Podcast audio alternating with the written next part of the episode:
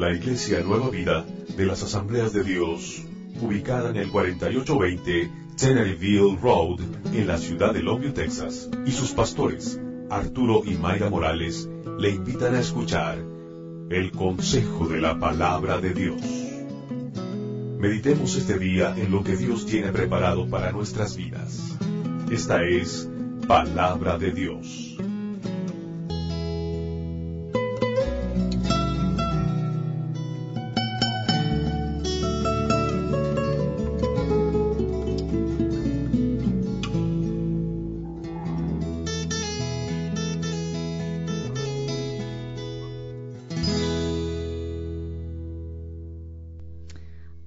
Abren sus Biblias esta mañana Apocalipsis 22, versículo 12.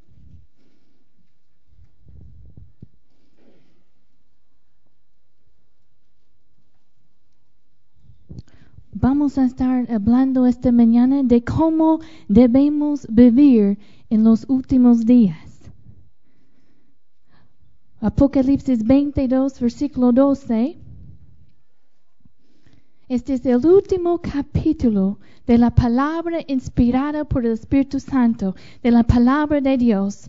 Y, es Jesús hablando aquí y él dice, he aquí, yo vengo pronto y mi galardón conmigo para recompensar a cada uno según sea su obra. Tres veces en este último capítulo de la Biblia, el Señor nos dice, versículo 7, versículo 12, versículo 22, el Señor nos dice, yo vengo pronto. ¿Cuántos creen que la Biblia es la palabra inspirada por el Espíritu Santo? Esto es como termina la palabra. Tres veces en este último capítulo, el Señor nos dice, yo vengo. Hermanos, este, esta verdad, esta mañana no solamente es para informarnos, es para transformarnos. Debe transformar la manera en que nosotros vivimos hoy y mañana y martes y miércoles y para el resto de nuestras vidas. Si tenemos esta verdad en nuestro corazón, que mi Señor viene pronto. ¿Cuántos anhelamos ese día en que lo vamos a ver cara a cara en toda su gloria. Yo anhelo verlo, yo deseo verlo. Hay mucha curiosidad en el mundo por los últimos días. Se refleja en las películas. Yo sé que ustedes no nunca ven la tele ni nada así, pero es reflejado en las películas que hay mucha curiosidad mucha, a veces, miedo, mucho interés para el fin del mundo. Quiero que vean eso conmigo, señor hermano David, si usted lo tiene.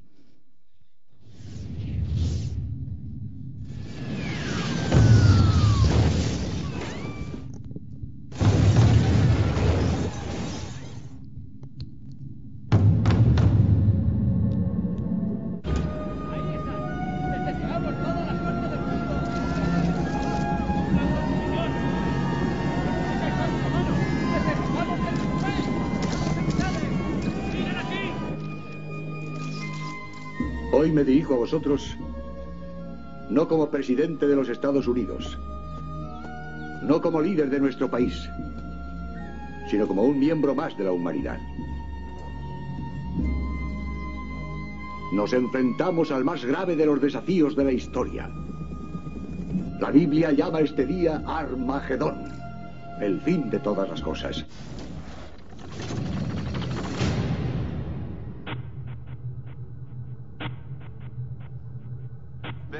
Adhere to the Mayan calendar, which predicts the end of time to occur on the 21st of December of 2012. You won't believe this. I thought we'd have more time. The world, as we know it, will soon come to an end.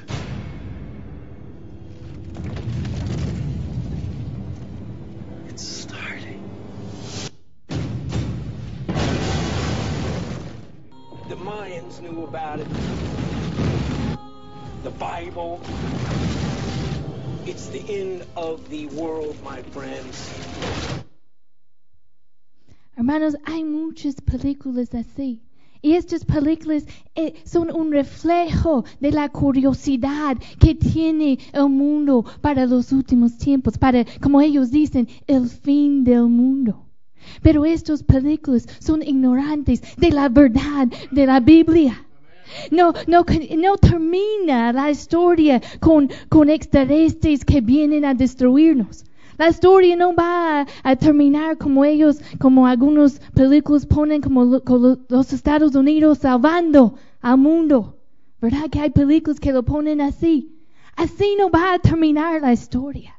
Un día nuestro Señor vendrá en toda su gloria y Él, el Rey de Reyes, vendrá a esta tierra y Él reinará por la eternidad. Nosotros estamos deseando ese día.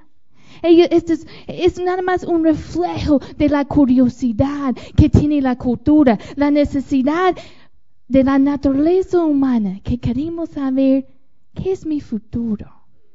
Hermanos, la Biblia no nos dice todos los detalles. Hay detalles que Dios ha guardado, que no ha revelado. No sabemos el día ni la hora. No sabemos cuándo. Si alguien le dice que el Señor va a venir en, en cierto año, cierto día, ustedes saben que es una profecía falsa. Porque la Biblia es claro que no vamos a saber la hora ni el día. Pero, podemos ver que el tiempo se acerca, que cada día se acerca más podemos ver también que hay ciertos detalles que el Señor sí nos ha revelado. Y Él no quiere que su pueblo sea ignorante de estas verdades bíblicas. Nosotros pasamos, no el año pasado, pero el año anterior, pasamos casi todo el año estudiando el libro de Apocalipsis. Pasamos casi todo el año estudiando eh, eh, los últimos días. Y, quiero compartir con ustedes brevemente un resumen, y esto es un resumen muy breve de lo que va a pasar en los últimos días, porque en, en este poco tiempo que tenemos no podemos entrar en muchos detalles. Pero el Señor quiere que su pueblo tenga conocimiento y que nosotros sabemos que nosotros tenemos un buen futuro. No sabemos todos los detalles, pero sabemos que nosotros podemos tener esperanza porque nuestro futuro es bueno, es glorioso, es más maravilloso de lo que tú puedes imaginar. La primera cosa de lo que quiero hablarles esta mañana es el rapto. Primero de Tesalonicenses 4, 16 a 18. Y voy a darles un resumen muy, muy breve del orden de los eventos como nosotros lo entendemos de la profecía. Y quiero que sepa que la Biblia habla mucho de la venida del Señor. Hay muchas profecías de la, venida del Señor. Y debemos entender que cuando la Biblia habla de la venida del Señor, está hablando de la venida en dos etapas. Voy a hablarles de la primera etapa de la venida del Señor. Y nosotros lo llamamos el rapto. Primera de Tesalonicenses 4, versículo 16. Porque el Señor mismo, con voz de mando, con voz de arcángel y con trompeta de Dios, descenderá del cielo y los muertos en Cristo resucitarán primero. Luego nosotros, los que vivimos, los que hayamos quedado, seremos arrebatados juntamente con ellos en las nubes para recibir al Señor en el aire. Y así estaremos siempre con el Señor. Por tanto, alentaos los unos a los otros con estas palabras. El rapto es el arrebatamiento de la iglesia de la tierra para reunirse con el Señor en el aire. Hay cinco acontecimientos en este versículo. El primero dice que el Señor mismo descenderá del cielo. A mí me encanta cuando los recuerden cuando Jesús ascendió al cielo y estaban los discípulos allí viendo al cielo y el ángel les dice, este mismo Jesús vendrá. el mismo Jesús vendrá por nosotros en las nubes. Me encanta que, que no va a mandar su ángel porque él podría mandar su ángel por nosotros. Recoge mis hijos. Como a veces nosotros tenemos que mandar a alguien, pues recoge mi hijo. No, no, no. Él mismo, con gozo de vernos, Él va a descender del cielo. ¿Y cómo va a descender? Con voz de mando. Eso significa, eso es un grito de guerra. Un voz de mando, con voz de arcángel y con trompeta de Dios. El Señor mismo descenderá del cielo. Ahora Él está a la diestra del Padre, pero descenderá del cielo. ¿Y qué va a seguir? Dice, los muertos en Cristo resucitarán primero. Los que han muerto y están y, y mueren en Cristo, sus almas ya están con el Señor. Pero si tú vas al lugar donde, donde ellos han sido enterrados, vas a encontrar sus huesos, um, los, los restos de su cuerpo. Pero un día, cuando en el rapto, sus mismos cuerpos van a estar resucitados y van a recibir un cuerpo nuevo. Dice aquí, versículo 16, los muertos en Cristo resucitarán primero. Yo no sé cómo el Señor lo va a hacer, porque hay gente que sus, sus cuerpos se han quedado en el mar. Hay gente que se han, ¿cómo se dice?, encendido sus cuerpos. Pero ¿cuántos sabemos que nosotros servimos un Señor poderoso? Él puede hablar la palabra y crear algo de nada. Él tiene el poder de levantar los cuerpos de los muertos. Esos son los muertos que han muerto en Cristo. Si alguien ha muerto y no tiene a Cristo, sus cuerpos se van a resucitar hasta después. Pero dice aquí, la tercera cosa que va a pasar, los que vivimos, los que hayamos quedado, seremos arrebatados juntamente con ellos en las nubes. La, cosa cuatro dice, vamos a reunirnos con el Señor en el aire. Qué glorioso momento en que, en que los cuerpos de, de los muertos en Cristo se resuciten en nosotros en un abrir y cerrar de los ojos. Así vamos a estar con ellos y con el Señor en el aire. Luego la quinta cosa nos dice, estaremos con Él siempre. Esto, esta mañana de los últimos tiempos, no nos debe dar miedo a nosotros como creyentes. Si, si usted no tiene al Señor, entonces prepárate. Pero si usted tiene al Señor, esto es para alentarte. Dice versículo 18, alentaos los unos a los otros con estas palabras. Yo espero que esta mañana estas palabras te dan aliento, te dan esperanza, porque yo no sé qué está pasando en tu vida, pero lo que yo sé es que un día vas a estar con el Señor por siempre y lo vas a ver cara de cara. Y, y todo esto que está pasando aquí no va, no lo vas a, dar tanta importancia cuando ves a Él en toda su gloria. Reciben fuerza, fortalécense esta mañana. Alentarse significa fortalecerse grandemente. Si sientes que, ya no tienes fuerza, yo quiero que, que pongas la mirada en Cristo y que medites en esto. Que Él podría venir hoy, mañana, yo no sé cuándo.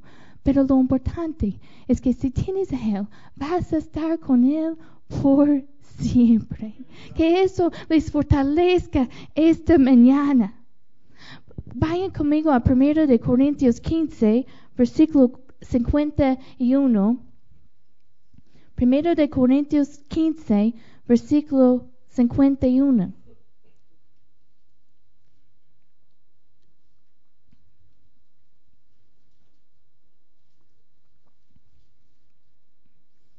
Estos versículos también están hablando del rapto y nos da otro detalle del rapto. Versículo 51 dice, He aquí, os digo un misterio, no todos dormiremos, pero todos seremos transformados en un momento, en un abrir y cerrar de los ojos, a la final trompeta, porque se tocará la trompeta y los muertos serán resucitados incorruptibles y nosotros seremos transformados, porque es necesario que esto corruptible se vista de incorrupción y esto mortal se vista de inmortalidad. Nos dice otro, otro detalle aquí que va a pasar en, el rapto. Nosotros vamos a recibir cuerpos inmortales. Vamos a recibir cuerpos nuevos. No quiero que nadie piense que en el cielo vamos a estar así flotando como fantasmas. No, vamos a tener cuerpos. El cielo es más real que esta tierra. Es más, lo puedes tocar. Vas a poder reconocer a la hermana Leti, a, a pastor. A mí vamos a poder reconocernos. Vamos a tener cuerpos, pero van a ser cuerpos incorruptibles y inmortales. Ya no, muchos dicen, aleluya, un nuevo cuerpo, ¿verdad? que ya no vamos a sufrir, ¿verdad, hermano Moreno? No, no, no vamos a sufrir los, los, las debilidades que este cuerpo tiene, las enfermedades. Va a ser un cuerpo nuevo. Así que vamos a ser transformados. Después del rapto viene un periodo de siete años que nosotros llamamos la tribulación. Es siete años de angustia aquí en la tierra. Hay un gobernante que nosotros llamamos el anticristo que va a ganar poder sobre esta tierra y va a gobernar sobre esta tierra. Él va a hacer un pacto con Israel por siete años. Al mitad de estos siete años, Él va a romper su pacto con Israel. Va a ser un tiempo de sufrimiento, un tiempo, tiempos de guerra, tiempos de plagas. Y la Biblia habla mucho de estos siete años. Cuando estudiamos Apocalipsis, probablemente la mayor parte del estudio hablamos de estos siete años, porque el libro de Apocalipsis da tantos detalles de todo el sufrimiento que va a venir en estos siete años. De hecho, es uno de los eventos más mencionados en la Biblia. Es estos siete años de tribulación. Va a haber un tiempo de juicio no queremos que nuestro peor enemigo se quede aquí en esos siete años, porque van a ser siete años terribles en la tierra. Después de eso es la segunda etapa de la venida del Señor. El Señor vendrá en toda su gloria. Y la segunda etapa de su venida es la venida gloriosa. Es en ese momento en que el Señor va a regresar juntamente con sus santos, juntamente con nosotros, y va a derrotar al anticristo y va a establecer su reino aquí en la tierra por mil años. Es la venida gloriosa del Señor. Después Él va a establecer su reino, va a un reino de paz de mil años aquí en la tierra. Nosotros llamamos eso el milenio.